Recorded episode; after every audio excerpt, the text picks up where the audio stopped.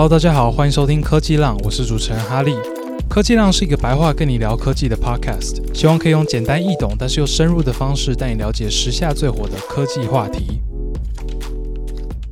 本期节目由好好好学校课程王子源的高效音听学习法赞助播出。那我上一份工作呢，是在一间呃 AdTech 的新创公司，AdTech 就是广告科技啦，诶，不确定这样翻对不对？反正我们在做的就是数位广告竞价的一个机器学习演算法。那那个时候呢，我们的客户基本上都是国外的客户，所以说都要用英文跟他们开会。那时候我就深深的感受到，哇，音听真的是非常重要的一个技能。就是我的英文其实非常好，我觉得我的音听已经是呃非常接近母语人士了。但是我在听一些国外的腔调的时候，我还是真的听不懂，你知道吗？因为我们那时候很多的客户都是国外的客户嘛，应该说几乎全部的客户都是国外的客户了。台湾比较没有没有人在碰这一块数位广告，然后很多的这些客户呢都是欧洲的客户。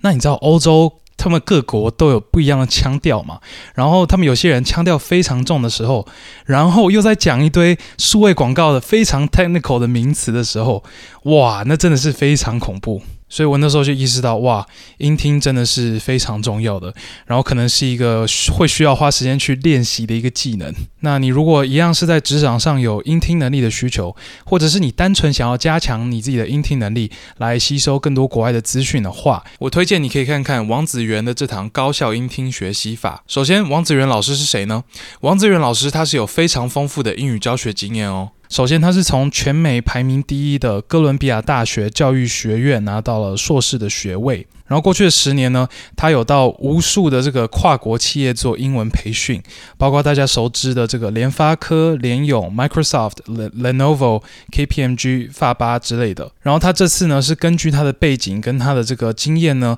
设计出了一个系统性的三阶段高效音听学习法。那今天要推的这堂课程呢，就是会用这三个阶段来教大家，呃，如何增强你的音听能力。那这个课程呢，我觉得有几个特点。第一个呢，就是他会教你如何变。辨识如何听得懂不同的腔调的英文，这就是以以前我自己的痛点啦。然后我相信有一些人可能也有类似的痛点，像是比较常见的一些像印度腔啊，或是一些欧洲腔调，王子源老师都会教你怎么样辨识，怎么样听懂这些腔调，甚至听出一些言外之意。然后另外一个特点呢，就是这堂课并不是教你听懂而已，还可以还有教你说，如果你听不懂的时候，你可以怎么样应对。就你不用再说非常逊、非常基本的，像是 “Oh, sorry, I don't understand” 或者是呃、“Can you say it again” 之类的。那我觉得，不管你是要透过音听能力来加强你的职场力，还是你想要透过音听能力来认识国外朋友，还是你想要透过音听能力来呃接收国外的第一手第一手资讯，或者是直接听懂美剧这样。我觉得音听能力对你来说，对每一个人来说，应该都有它一定的价值。同时，这个音听能力呢，呃，在听说读写里面，算是我们台湾人比较差的嘛。就是我我们可能听跟说是比较弱的，这也是因为我们在学校接触到音听的时间是真的是比较少嘛，对吧？尤其我们接触到的又都是这个呃美国啊、英国这种主流腔调。那如果你真的想要提升你的英文能力呢，你可以点进去这堂课看一下。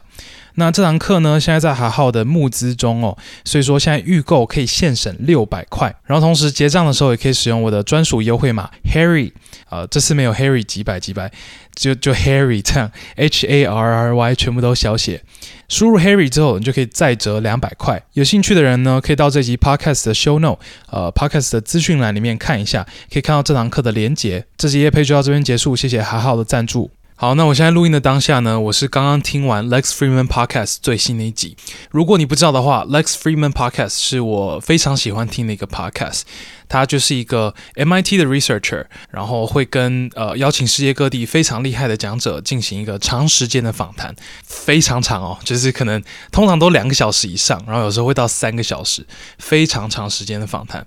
然后他的 podcast 是我非常喜欢听的 podcast，然后也蛮常收听的。虽然说我会看讲者听，我并不是每一集都听。然后我如果是我没感兴趣的讲者，我就不会听这样。然后有有感兴趣的讲者，可能也不一定会全部听完，因为真的很长。我可能会听挑我感兴趣的地方听这样。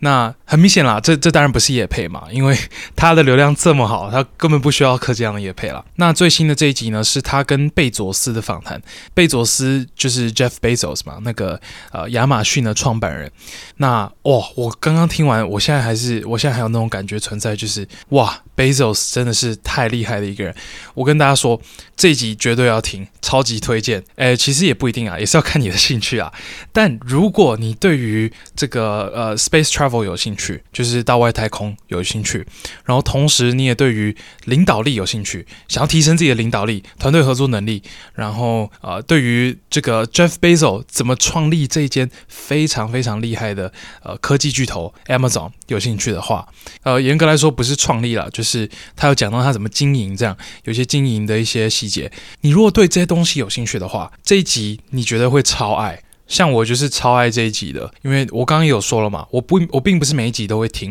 然后我有听的，我也并不不会全部的话题都听，但这一集我是全部全部都听，每一分每一秒都听，而且都很认真的听，因为真的太棒了。你要知道，贝佐斯是很少上节目的，呃，尤其是这种长时间的节目，我印象中我真的是我从来没有看过任何一个呃贝佐斯的这种长时间访谈，所以我那时候看到这集，我第一个想法是。靠，Lex Fridman 到底怎么做到的？他到底怎么邀到贝佐斯了？真的太厉害了！虽然说是合理啦，因为根据他过去的讲者，他邀过拉马斯克、呃，祖克伯，呃，很多很多厉害的人都上过他节目，所以说是合理啦。但是看到他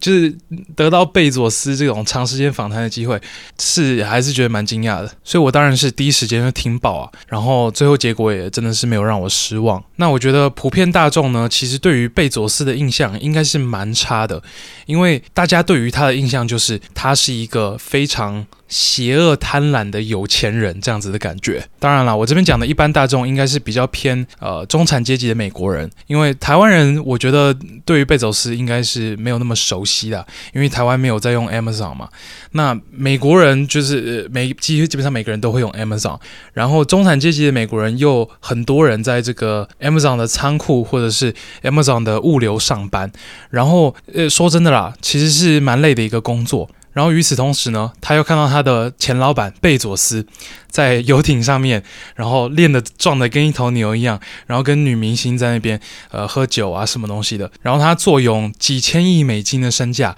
而且还不用缴税，基本上不用缴什么税啊。所以大家看了当然会心里不平衡，就觉得好像被自己被压榨了的感觉，觉得自己是血汗劳工，然后都被这些有钱人压榨的感觉。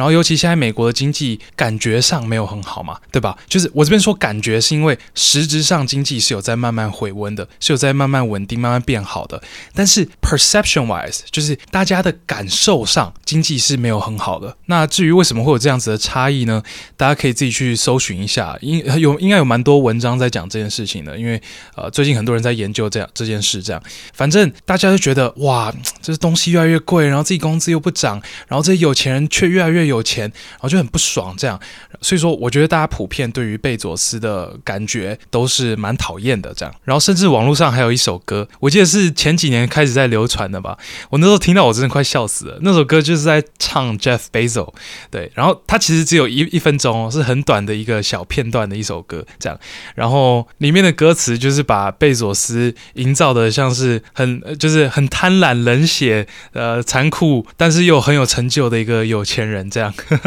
反正我建议大家可以去听一下，对，你在 YouTube 搜寻 Jeff Bezos Song 应该就有了。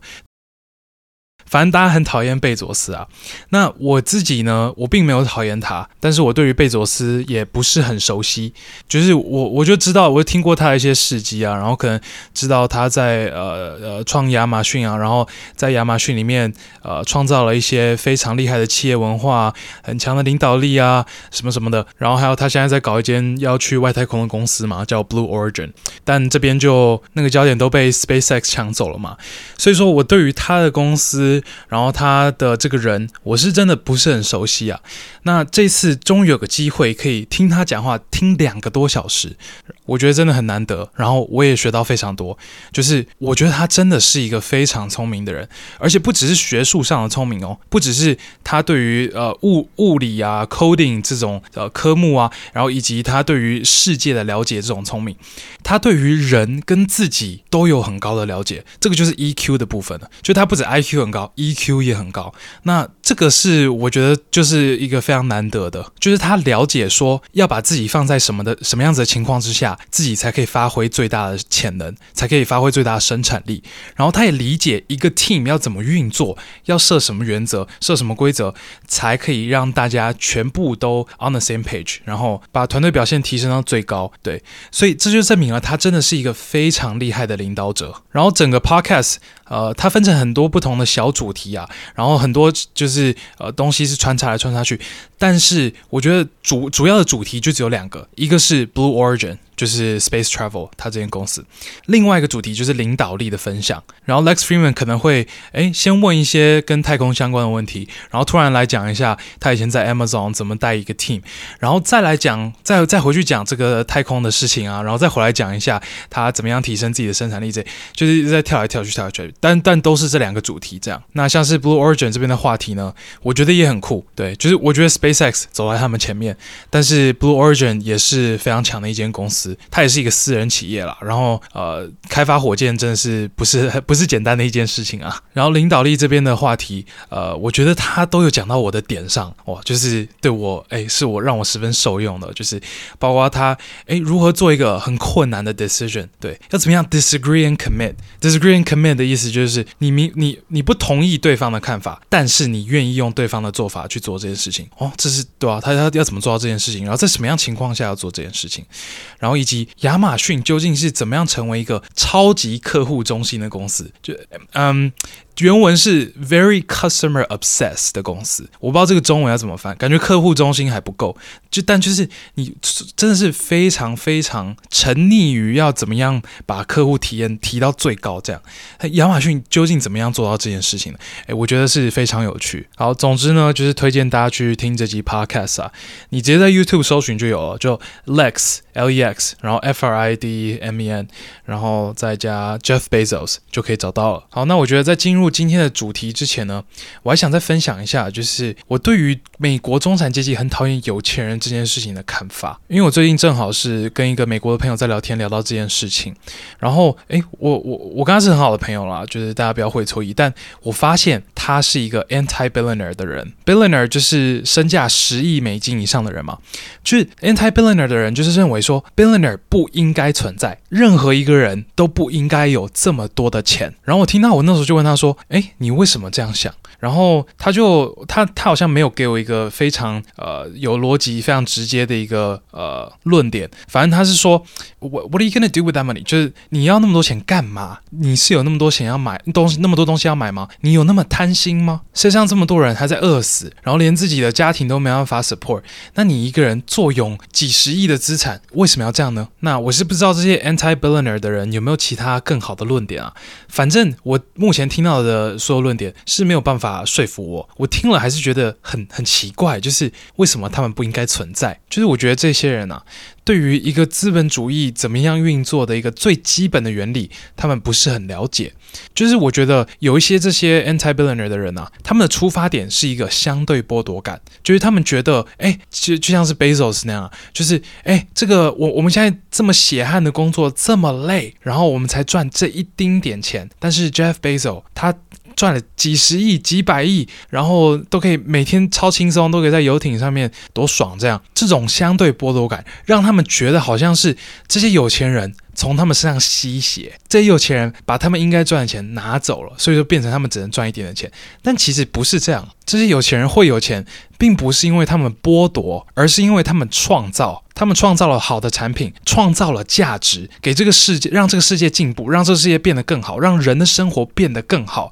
然后资本主义把他创造的所有价值的一部分分配给他，当做他变成他的资产。这样意思就是说，全世界的人其实都因为他而得利了，但他得到的利益最多，因为他是创始人。这跟古代的那种国王跟这些平民纳税，然后纳纳税纳到他们这些平民都生活不下去不一样，那种才是剥夺。创业家们是在创造这样，然后同时他得到比别人多非常多倍的利益，也不是不公平。这个就是资本主义最基本的运作原理嘛，对吧？假设今天一个创业家，呃，他创了一间公很成功的公司之后，他拿他能拿到的钱就只能跟一般员工一样，就比一般员工多一点点的话，谁会想创业？没有人会想创业啊，整个世界就停滞了。当然了，如果你硬要挑些个案，你也可以挑出很多个案，就是呃，他的人生可能因为这些大公司的出现而被毁灭了，可能他原本的工作被剥夺之类的。那我觉得这些就是没有办法的事情啊，就是世界要进步，就是有人会被淘汰，就是这样啊。所以我们拿马斯克来举例好了，马斯克几千亿的身价嘛，假设马斯克这个人不存在。你会变得比较有钱吗？你也不会变得比较有钱呢，因为马斯克的钱是他自己创造的，他没有，他不是从你身上拿过来，他是自己创造的，所以而且你可能还会变得更穷一点，因为马斯克创造的极大的经济价值全部都消失了，所以光是从这点思考，你就觉得 billionaire 不应该存在这件事情是蛮奇怪的，因为你说 billionaire 不应该存在，好像就是等于是在说世界不应该进步这么多的感觉。那当然了，我觉得有一些 anti billionaire 的人就会跟我说。哎，你我我在讲的不是说他们不能成功，而是说他们赚到这么多钱之后。应该要拿去帮助别人，不应该全部花在自己身上。这样，这边我觉得，首先，这些真的超级有钱的人，几乎没有一个人可以把这些所有钱花在自己身上，真的花不完这么多的钱的。然后，这些钱也不可能是以现金的形式存在银行里面，它一定是以某种形式，不管是股权还是债，还是很复杂的这个衍生性金融商品存，然后存在一个专案里面。所以，你如果真的要看这个人应不应该拥有这么多。钱，你应该要看他的钱是放在哪一些专案里面。这部分我就有同意的地方了，就是我相信有一些这个有钱人呢，确实是把他们的资产分配到呃非常糟糕的专案啊，然后可能没有办法帮助世界进步的，然后单纯就是为了让他可以赚到更多钱的这些人当然存在，然后我也认同他们啊不应该拥有那么多的钱，但是你不能直接否定有很多钱的人，因为很多人是把他们钱放在很好的专案里面，像但是。我觉得马斯克的财务分配就是非常棒。他创的六间公司，呃，有一间是他买的啦。但是这每一间公司，除了这个 Boring Company 我没有特别研究以外，就就论其他五间好了。这五间我觉得都对于人类社会的进步是有帮助的，就是包括特斯拉、SpaceX、Neuralink。呃，推特，然后还有 XAI 嘛，然后更别说 OpenAI 也是他创的，对吧？他那个 OpenAI 一开始的起始资金，他投了一亿美金进去，然后他现在是完，他完全没有，他原本就没有任何的持股了，所以说，然后也退出董事会了，所以那一亿美金完全就是他捐出去，他的一毛钱都拿不回来。所以假设今天马斯克赚到了很多的钱之后，他就把这些所有的钱平均分配给所有人，你觉得世界会变得比较好吗？我觉得根本就不会。大家拿到了这些钱能干嘛？就多吃几顿饭嘛。但这件事情跟什么相比？是跟特斯拉带来再生能源的革命，SpaceX 带来宇宙探索的进步，跟 OpenAI 带来 AI 的革命，跟 Neuralink，OK，他们还没带来什么革命，但他们可能也会做出很多很好的结果。重点是跟你我平均分掉这笔钱比起来，马斯克自己来管理这笔钱，运用这笔钱，能为整个世界带来更大的效益。然后，就算假设今天你不是把马斯克的财富平均分配给所有人，分配给你我，而是把他财富全部分配给最穷的那些贫穷线以下的人口，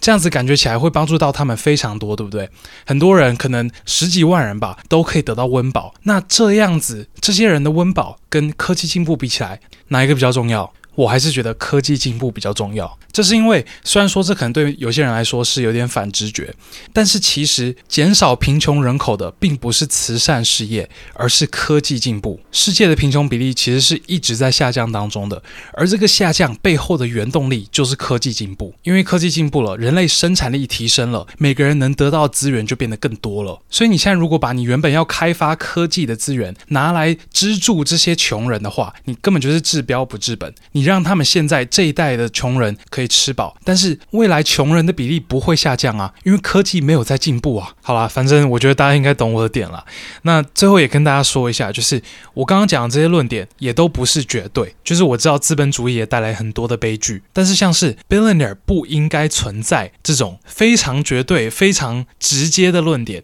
呃，我觉得也是错的。然后同时，这也是我一时兴起想到的话题啊，就是我刚好看完贝佐斯这个 podcast 嘛，然后我又回想到前一阵子跟这个我美国朋友的对话，然后我就一时想说来讲一下。那很明显的，我并没有非常详细的研究这个呃 anti-billionaire 他们的想法是什么，他的论点是什么，搞不好这边有很多我忽略的东西。那我觉得这边大家如果有想法，也可以在呃留言区跟我讨论，那我也会看一下，或许未来会改变我的想法。好，那我们上礼拜有说嘛，就是这礼拜要讲的主题呢是 Gemini 的 Part Two，就是把上礼拜有一些关于 Google 这个叫做 Gemini 的模型呢，它有一些我们没有讲到的亮点，然后还有它跟 OpenAI 的比较，来稍微再讲一下。但我后来回去想了一下，我发现，诶，其实我上礼拜的饼好像有点画的太大了。就是怎么可能在一集之内讲完这么多的话题？所以我想了一下，我最后决定，我们今天这个集数，我们就讲 Google Gemini 其中一个亮点，就是它背后的 training hardware，它是用什么样的硬体去 train 出 Google Gemini 这个模型的。那其他的亮点包括 Gemini 有一个叫做 AlphaCode 2的模型，然后它背后有一个他们叫做 Complex Reasoning System。就有点类似呃 OpenAI 的 Q-Star 突破，然后还有呢，就是呃 Google Gemini 本身它是一个 dense model，不是一个 sparse model，意思就是说它是本身就是一个非常大的呃神经网络模型，而不像是 OpenAI 的 GPT 四是一个 sparse model，也就是它是呃由非常多个可能八个或是十六个呃小比较小的神经网络模型组成的一个呃模型这样。那这两种做法呢，呃在呃训练的模型。训练模型的时候，使用模型的时候，呃，都有非常多不一样的地方。然后除了这些 Gemini 的亮点的讨论以外，当然还有这个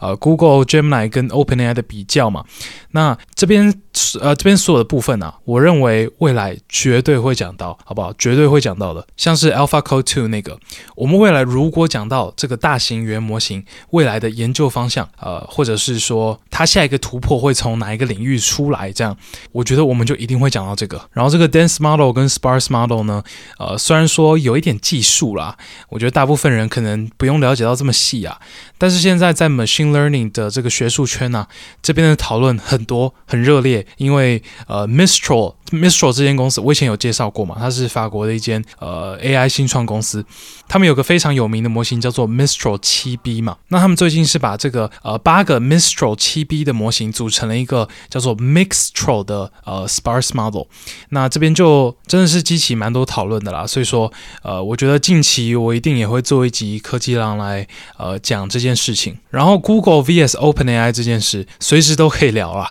好不好？每次讲到 Google 讲到 OpenAI 都可以讲到。所以我觉得我也不怕这个这个话题聊不到，一定会聊得到。所以我们今天就来聊聊 Google 究竟是用多强大的这个超级电脑硬体设备来训练出 Google Gemini Ultra 这个超级庞大的 AI 模型。首先，如果你忘了的话，Google Gemini 有分很多不同的大小嘛，呃，应该说三个啦，也没有很多。那最小的呢，叫做 Gemini Nano。它是在手机上也可以跑的一个非常小的，呃，那个我记得是一两 B 左右的模型，这样一两 B 在讲的就是它的参数数量啊，呃，那个 B 是 billion 的意思，所以说它大概是十几或者是二十几亿的参数。再来中型的呢，叫做 Gemini Pro。那这个 Gemini Pro 呢，基本上就是跟呃免费版的 Chat GPT，也就是 GPT 三点五是差不多强的。那它的参数数量我们并不知道，但是根据它的表现啊，就是跟 GPT 三点五差不多强嘛，所以你可以猜它大概是呃可能呃一一千两千亿参数这样。那再来最后就是最大。最强的模型叫做 Gemini Ultra，这个 Ultra 呢，差不多就是跟 GPT 四是同等级的模型。那这边一样，Google 没有公布 Google 呃 Gemini Ultra 究竟有几个参数，我们并不知道这件事情。但我们知道它是一个 dense model，就是它不是很多小模型组成的，它是一个非常庞大的、非常强大的一个大模型。那这样子单个的大模型，然后它的表现跟 GPT 四是差不多的。我觉得它它的参数数量很可能是接近一兆。或者是超过一兆。然后我觉得最低底线啊，就是它一定有超过五千四百亿。因为 Gemini 的前身就是 Google 的 Palm 嘛，P A L M。那这个 Palm 模型呢，呃，Palm Two 啊，严格来说是 Palm Two。那这个 Palm 模型呢，就是五百四十 billion 个参数，就是五千四百亿个参数的模型。然后同时呢，Google Gemini 这次是有在他们的 report 里面讲说。Gemini Ultra 是 Google 训练过最庞大的模型，所以说它一定比这个五千四百亿个参数更多。然后同时，我们也可以大概比一下他们呃这两个模型在训练的时候，他们使用的训练资源。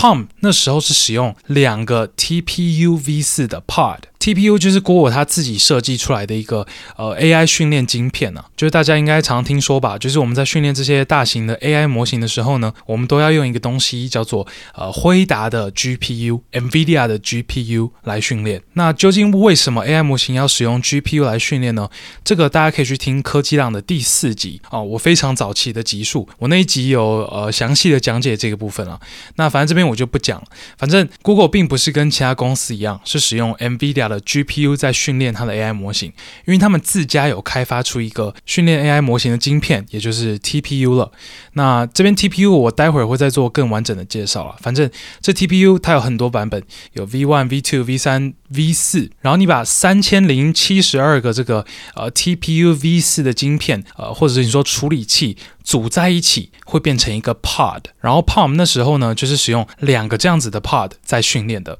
也就是说，它总共总共是使用了呃六千一百四十四个 TPU V4 的处理器，这已经是非常惊人了。就是大家可以自己去 Google 一下，他们呃，就是你搜寻 Google 的这个 TPU V4 Pod，哇，真的是非常庞大的一个系统啊。但是 Gemini 又比这个更夸张，我们并不知道它到底是使用了多少个 TPU，呃，多少个 Pod，我们不知道这件事情。但我们知道它的用量多到需要跨资料中心，哇，那一定是非常的庞大。因为 Google 的资料中心里面可以有八个 pod，就是你你一个 data center 可以有放八个 pod，而且是放更新版的 pod，不是这边我们刚刚讲的这个三千多个 TPU V4 组成的一个 pod，是一个更新版。我们待会儿会再讲，可以放八个。那难道训练 Gemini 八八个还不够用吗？我觉得应该不是啦，就是它它八个，当然其中一些 pod 会有其他用途嘛。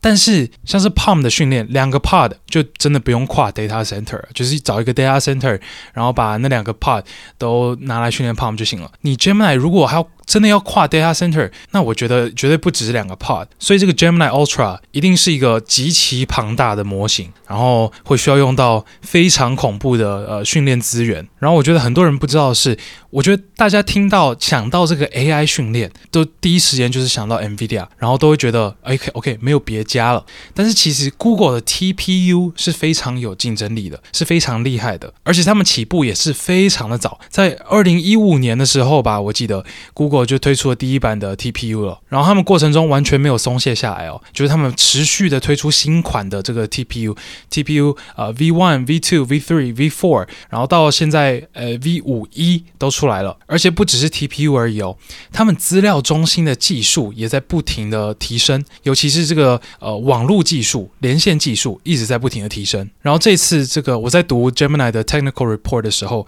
它有一个 section 就是专门在讲他们使用的硬体。设备，然后读的时候就发现说，哇，真的是进步的非常快。就他们这次拿来训练 Gemini 的这整个呃训练设施，跟他们上一次在训练 Palm 的时候已经非常不一样了。然后他们最新这个版本的这个训练设施啊，我觉得真的不一定会输 NVIDIA 的系统。好，那在我介绍这个训练设施的一些亮点之前，我觉得先给大家一些先备知识啊，因为我觉得呃。毕竟还是有很多非理工背景的人在听我们的频道，所以这边还是要交代清清楚。好，那我觉得首先，如果你连 AI 为什么要用 GPU 来训练都不知道的话，一样，你先去听 EP 四，然后再回来。好，那假设你已经知道的话，第一个先跟大家介绍到底什么是 Google 的 TPU。TPU 的全名是叫做 Tensor Processing Unit，意思就是说它是专门拿来处理 Tensor 的一个处理器。那这个 Tensor 又是什么呢？反正你如果去查的话，那个 Google 会跟你说它的中文叫做张量，然后它的解释你应该是看不太懂，就讲 讲一大堆很技术的东西，然后你也不知道它在讲什么。但反正非常白话的理解，Tensor 就是你在训练一个机器学习模型的时候，一个 AI 模型的时候，你的资料全部都。会被转换成一个叫做 tensor 的形式在做处理。然后其实也不只是你的资料了，就是这个模型它本身的权重，呃，其实然后还有它的 bias，其实也都是以 tensor 的形式在呃表达。也就是说，你不管是在使用这个 AI 模型，还是在训练这个 AI 模型的时候，你的呃 AI 模型在做的事情，基本上就是很多 tensor 的操作，就是你的资料要乘上你的权重，就是这个 tensor 要乘上这个 tensor 这样之类的。那非常浅的理解，非常呃可能高层次的理解，你理解到这边就可以了。这就是为什么 TPU 会跟 AI 有关嘛？TPU 就是专门为 AI 设计的处理器嘛，因为它是专门在做 tensor 的 operation 嘛。那 AI 在做什么？AI 就是在做 tensor operation。不过更精准的来讲，Tensor 它其实就是一个数学物件，它是什么样的数学物件？它其实就是一个高维度的矩阵而已。就是我们都知道矩阵这个数学物件嘛，对吧？大家国国国中还我忘记是国中还是高中，反正一定有学过矩阵嘛，就是一个中括号，然后里面有呃很多行列的这个呃数字，这就是一个矩阵嘛。那你看到的矩阵全部都是二 D 的，因为它就是两个维度嘛，对吧？两个维度，然后呃排列成一个长方形或是正方形嘛，所以说就是二 D。的那一个 tensor 呢，就是高维度的矩阵，它就一样是一个矩阵，但它是三 D 的，或是四 D 的，或五 D、六 D、七 D、八 D 之类的。因为我们知道很多这些 AI 在使用的一些资料啊，在处理的一些资料都是非常高维度的，对吧？最好的例子是什么？一张图片，一张图片就是三维度的一个资料，它有长跟宽，还有颜色嘛，这三个维度。所以你一个 AI 软体，你在呃在处理这个这张图片这个资料的时候，你就会把这张图片变成一个三 D 的 tensor。那假设你今天要处理的是一个影片的话，你就多了一个维度，多了时间的维度，你就变成长、宽、颜色、时间，就变成四维，然后就是一个四 D 的 tensor。那这个 TPU 呢，我刚刚也讲过很多遍了，就是专门为这个呃 tensor 运算而设计的晶片嘛。那呃，具体来说，它是怎么做到这件事情？就是怎么专门为 Tensor 设计的？这个就是在它的呃 instruction set 有做很多的克制化，但再下去就真的太深了，太难了，所以我们就先点到为止。反正你知道，你要知道，就是呃 TPU 专门处理 AI，为什么？因为 Tensor 是跟 AI 相关的一个概念，就这样。这是第一个你要知道的先备知识。第二个你要知道先备知识，就是我们在训练一个超级大 AI 模型的时候，我们要做一些平行处理的操作，这是因为两件事情。第一个就是模型本身非常的大，它没有办法放在一个 TPU 上面，就一个 TPU 它有一些呃它专用的呃记忆体嘛，它放不下这么大的一个模型，所以你要把很多的 TPU 连在一起，然后呃再呃放这个模型这样。另外一件事情呢，就是我们要让这个模型训练超级大量的资料，整个网络这么多的文本，那在这个情况之下，你一次复制出很多个模型，然后同时让他们训练不一样的这些文本，才是最有效率的做法。那我刚刚讲的这两件事情呢，其实他们分别有一个专有名词，有自己的名称。第一个就是你要把一个模型它的切成很多小块，然后把它放在不同的 GPU 上面，呃，TPU 上面的时候，这件事情叫做 model Parallelism，也就是模型的平行化之类的，我不知道中文怎么翻。好，那另外我刚讲的第二件事情，就是你把资料分拆成很多块，然后让很多这些训你的模型的 copy 呢，在呃同一时间在训练不一样的资料，然后最后再把他们学到的东西全部汇整在一起，这件事情叫做 data parallelism。资料的平行化，诶，我刚刚去查了一下这两个呃，data parallelism 跟 model parallelism 的中文是什么？诶，好像真的是模型平行化跟资料平行化。哇，这我一猜就中，是蛮厉害的。反正你要知道，就是我们在训练这种超爆大的呃大型语言模型的时候，我们就是要做这两种平行化。然后也因此呢，我们会需要把 TPU 一个个这种个别的小 TPU 组成一个很大的一个系统。那 Google 呢，就叫做把这些系统叫做 TPU Pod。好，那这些先备知识大家都有了之后，我们可以开始来讲 Google Gemini 这次使用的非常扯的这个呃训练设施了。他们这次使用的这个训练设施啊。跟之前训练设施比起来是有很多进步。第一个呢，就是他们这次设计出了一个全新的一个 pod 的单位。我之前我刚刚一开始有讲嘛，就是他们在训练 PaLM 的时候，他们是是把这个呃三千多个 TPU 组成一个 pod，但他们这次做出了一个新的 pod，叫做他们把它取名叫做 Super Pods。那这个 Super Pods 呢，总共有四千零九十六个 TPU。严格来说，它是由呃六十四个 TPU 组成一个 slice，然后六十四个 slice 组成一个 Super Pod，也就是呃四千零九十六个 TPU 的一个 Super Pod。那我们知道，我们在看一个这个训练 AI 的系统，它能够训练得多快，并不是取决于算力而已。有三个大重点，第一个重点是算力嘛，当然，第二个重点呢，其实是频宽。就是这么多的 TPU，这么多处理器，它们之间互相沟通资料的这个速度就叫做频宽。那这个很重要，是因为我们刚刚不是有讲 model parallelism 吗？就是它把一个模型拆成好几块嘛。那在这种情况之下，一个模型它不同的区块一定要互相沟通啊，它才可以达到这个一致的一致性的训练嘛。所以说平宽是非常重要的。那你要看的平宽也有两种，一种就是 SuperPod 它内部的平宽，就是它内部不是由四千多个这个 TPU 组成的吗？这四千多个 TPU 它们互相之间它们沟通的呃速率速率。第二种平宽是 SuperPod 跟 SuperPod 之间的平宽，那这边也是需要去。去做呃最佳化的。哦，然后我忘了还有第三种，第三种是 Gemini 才要用的，是叫做跨资料中心的频宽，跨 data center 的频宽，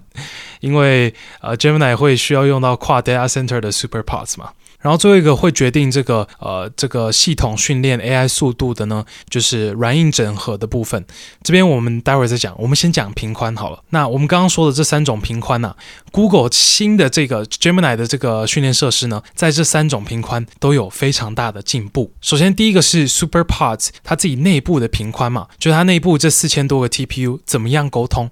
那他们这边是有一个非常强的技术，叫做嗯，注意哦，这名字非常长，Reconfigurable 3D Torus Topology。好，这个呵 我觉得应该是科技浪开频道到现在讲过最长，然后最技术的一个名词。好，但反正我我很技术没关系啊，我们把它拆成小部分了解。首先，第一个就是什么是 topology？topology 就是在讲的就是 network topology 嘛。诶，我去查一下中文是什么，我查到了，中文叫做网络拓扑。我觉得应该是音译吧。拓扑有什么意思吗？它应该是 topology 的音译。好，反正 network topology 在讲的就是这些处理器要怎么样去连接，有哪些连接的方法，哪些排列然后连接的方法，怎么样把它们排在一起，然后接起来。那这个方法有很多种嘛。那之前 Google 用的是一种叫做 2D Torus Topology。但我刚刚有念这次 Gemini 的这个呃设施的新的名称嘛，叫做 3D Torus Topology，意思就是说它其实是把 GPU 排用 3D 的呃形状排列出来，其实就是一个正方形啦，一个 cube。它它最小的单位是一个 slice 嘛，就是呃六十四个 TPU 嘛。那这六十四个它排列的样子就是四乘四乘四的一个呃的正立方体。那如果二 D 的话，就会是一个呃平面的一个网状的一个长方形嘛，对吧？哎，一个正方形啊，对，就是一个正方形的形状。那这两种哪一个是比较好的？很明显是三 D，为什么？因为每一个 TPU 连到更多的 TPU 啊，对吧？你如果是一个平面的一个呃正方形的话，你每一个 TPU 最多就是连到四个，其他邻近的四个 TPU，对吧？那你今天如果是一个立方体的话，每一个 TPU 它周围会有六个 TPU，它的邻居有六，变成有六个，因为不只是前后左右，上下也有嘛，对吧？所以说三 D 的 Torus Topology，它的 TPU 连线是比二 D 更多的，这也代表 TPU 之间互相呃传输资料的速度会变得更快，因为你多了一些连接，所以这个是呃 3D Torus。Topology 的部分，但我刚刚还要讲一个形容词，对不对？reconfigurable，它是 reconfigurable 的 3D Torus topology。那 reconfigurable 的意思就是说，它可以自由的调整你 topology 的形状啊，就像是这个 Google Gemini 它 technical report，它上面有写说，它可以把这个呃四乘四乘四的一个 cube。直接转换成任意的三 D torus topology，然后十秒之内就会转换完成了。所以说，它可以想，就是看这个使用者想要它呃用什么样的形状去排列这些 TPU，然后呃对它的这个 application 是最好的，它可以做到这件事情。然后这些 torus topology 之所以可以做到能够改变形状，可以 reconfigurable，是因为 Google 有研发出一个技术叫做 OCS。Optical Circuit Switch 这个 OCS 的技术啊，就是提供了这个呃 SuperPOD 里面的 cubes 的连接，就是这很多很多个这个呃八八诶四乘四乘四的这个 cubes 互相的连接，这样。然后这个 OCS 它带来的好处，并不只是让这些呃 cubes 它可以改变形状，可以把让它变成 reconfigurable。它还有另外一个非常大的好处，就是它们可以让这些 cubes 之间用光来传讯号，而不是来传资料，而不是用电子来传资料。这两种做法差别在哪里？首先就是你要知道，你你一般像是你随便把你的手机插进你的电脑，然后要传你的相片到你的电脑的时候，你这些相片是以电子的形式，呃，透过你的你的线传到电脑里面的。电子可以拿来传讯号嘛？因为你我我们知道资料最原始的形态就是零跟一而已嘛。那你要想办法用你的电流代表零跟一，你的做法很简单，就两种嘛，一种就是你高电压就是一，低电压就是零，或者是有电流就是一，没电流就是零。之类，反正你可以想办法用你的电流，也就是用电子来代表来传这些讯号。但是 OCS 是让这些 cube 之间用光来传讯号，光来传讯号的方式一样嘛，就是呃有有光就是一，没有光就是零嘛。那光传讯号会比电子快非常多，呃，这这明显啊，就光速度比较快嘛，然后也没有摩擦力啊，不会生热。所以这个 OCS 是 Google 自己研发的一个技术嘛，它真的是非常厉害的一个技术，可以大幅增加整个呃。呃，这个呃呃，SuperPOD 它里面的频宽跟它的使用效率，然后这个技术也真的是非常领先业界的。然后当然除了这个 SuperPOD 内部这些 Cubes 沟通，然后这些 TPU 沟通的这个频宽以外，还有 SuperPOD 跟 SuperPOD 之间的沟通，以及跨 Data Center 的 SuperPOD 的沟通嘛。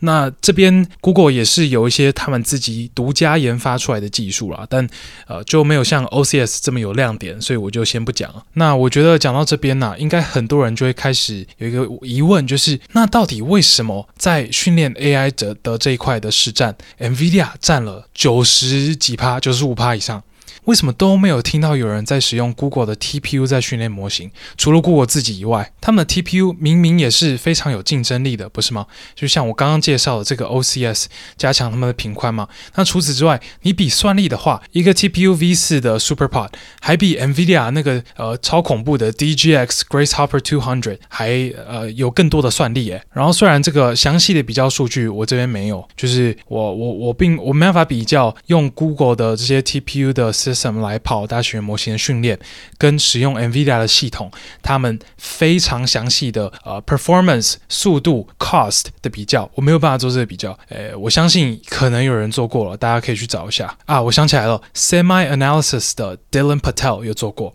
那我我上一集有跟大家讲到这个 SemiAnalysis 这间公司嘛，就是呃一个蛮有名的在分析半导体产业的一间公司嘛，就是连 Satya Nadella 就是微软的 CEO，然后还有 OpenAI 的 CEO Sam Altman 都会看他的文章。然后我前几天在查一些 TPU 的东西的时候，我也有看到他有一篇文章是在比较 TPU 的系统跟 NVIDIA 的系统，那他那边就有非常详细的数据比较，但那个。部分我看不到，因为那个是呃要付费订阅才可以的。然后我我点进去看它那个付费价格，呃，它上面是写五百块。呃，一应该说一一个月是一百多块了。然后重点是我不知道它是台币还是美金，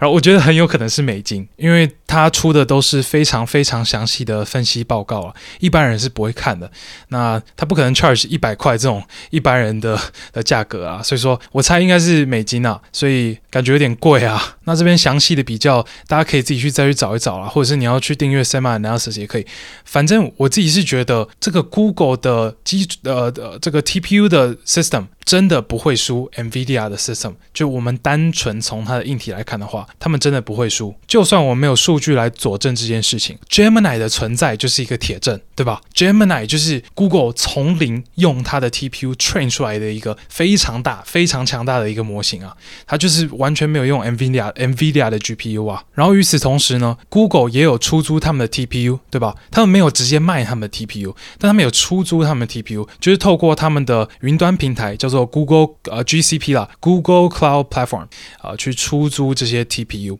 但是到底为什么都没有人在用 Google TPU 训练模型？这边我自己原本是有一些我的想法，然后正好我有个朋友，呃，他是他是一个蛮有名的 YouTuber，当然美国人啦，国外的台湾人没有人在看他的频道，对，哎，顺顺便推一下好了，他的频道叫做 Asianometry。呃，然后它是主要是在讲半导体的一个频道，它还有很多其他的一些呃历史的内容，但他们它最红的，然后最主要讲的就是呃半导体，然后都讲到非常非常深的技术细节。然后他有认识 Dylan，就是那个 SemiAnalysis 的 Dylan，你看他他他人脉这么好啊，我都没有这种人脉，但反正他有认识嘛，也就算是我的人脉，所以我就我就跟这个呃这个 Asianometry 的人，他叫 John，我跟 John 在聊天的时候聊一聊，然后我我。我们聊到这个话题，然后他就说：“哎，不然我我就帮你问问看 Dylan，看 Dylan 怎么想。这样就是问他这个在 Cloud AI Compute 这个市场，为什么 Google 的 Market Share 这么低？明明 TPU System 是一个呃非常有竞争力的系统。那看过了这个 Dylan 的回答之后呢，他的回答其实跟我基本上想的是一样的，是差不多的东西。就是这个 Google 的软体跟开发者生态系是输 NVIDIA 的。就是你要知道，NVIDIA 的 CUDA 生态系是非常强大的。” CUDA 就是 NVIDIA 的一个自己开发的一个呃软体的平台啦。那这个平台呢，主要就是可以让开发者们呃把这个 NVIDIA GPU 呢变成他们想要的样子。就是你要知道这个 NVIDIA GPU 呢，它可以做很多事情，它可以拿来打游戏，它可以拿来跑模拟，它也可以拿来跑 AI。那你可以就你就是可以透过这个 CUDA 把这个 GPU 变成专门拿来跑 AI 的 GPU 啊，就是写一些叫做 CUDA kernel 的 code。对，这这边就很很复杂了。但反正 NVIDIA 早在两千零六年就开发了 CUDA，然后这二十年将近二十年来一直都在砸钱下去开发 CUDA，然后不断的优化，然后开发出新的函式库等等。同时，这个 CUDA 的 SDK 啊，也已经跟这个一般的这些 AI 开发者呃的平时。其实自己有在使用的这些工具已经有高度的整合了，就是像是大家最常用的架构叫 PyTorch 嘛，就是跟 CUDA 有非常高度的相容。那这边一个很大的原因，当然也是因为大家都有 NVIDIA 的 GPU，对吧？你我连连我自己的笔电也是使用 NVIDIA 的 GPU，大家都有这个东西。然后 PyTorch 也是完全开源的嘛，所以说在这种情况之下，当然就是养出了一大批这个呃使用 CUDA 的开发者。那这个 TPU 呢就没有这样子的生态系，因为它。是相对非常封闭的。首先就是 Google 没有在卖 TPU 的，对。然后同时呢，T TPU 也不是一般消费者会买的东西啊，它是一个 data center 的处理器嘛。那大家要使用 TPU 呢，只能透过 Google 的云端平台 Google GCP 来使用。然后同时呢，TPU 的开发，它的设计，它硬体的设计是呃，主要是跟它 Google 自家的一些软体有高度相容，像是他们使用的是这个，相较于 PyTorch 是这个 TensorFlow 嘛。那 Tensor Flow 就没有 PyTorch 这么有名啊，当然在 TPU 上也是可以呃跑 PyTorch 的 code，但是这个支援程度就不太确定。所以，当一个开发者生态系已经建立起来的时候，新加入的开发者会去哪里？当然是去这个已经建立的开发者生态系啊。你你一个新手在写 PyTorch，你不会想在 TPU 上面跑，你一定会想在这个 NVIDIA 的 GPU 上跑嘛？为什么？因为在你之前有几百万个人跑过了，但是在 TPU 上面，平时在用 TPU 的人有多少？很少啊。尤其是使用 Google 的 GCP 本身也自带一些摩擦力，对吧？就是你要在 Google 的这个 G P G C P 上面训练你自己的模型的时候，你要先同意他们的 terms and service，对 terms and conditions，对吧？他们列出什么条件，你都要答应啊。然后我又听说这个 Google 的这些呃 terms and conditions 是非常复杂的嘛，所以说反正这些种种原因啊。Google 的 TPU 现在就比较是自己在用而已，虽然说他们自己本身的用量也是非常大。然后我觉得先不管未来 Google 有没有想要靠这个呃 TPU 在云端的业务呃赚很多钱，我觉得 Google 有 TPU 这件事情，就算它不卖给别人，它自己使用也是一个非常大的一个优势。因为除了他们以外，其他的科技巨头现在都非常的依赖 NVIDIA，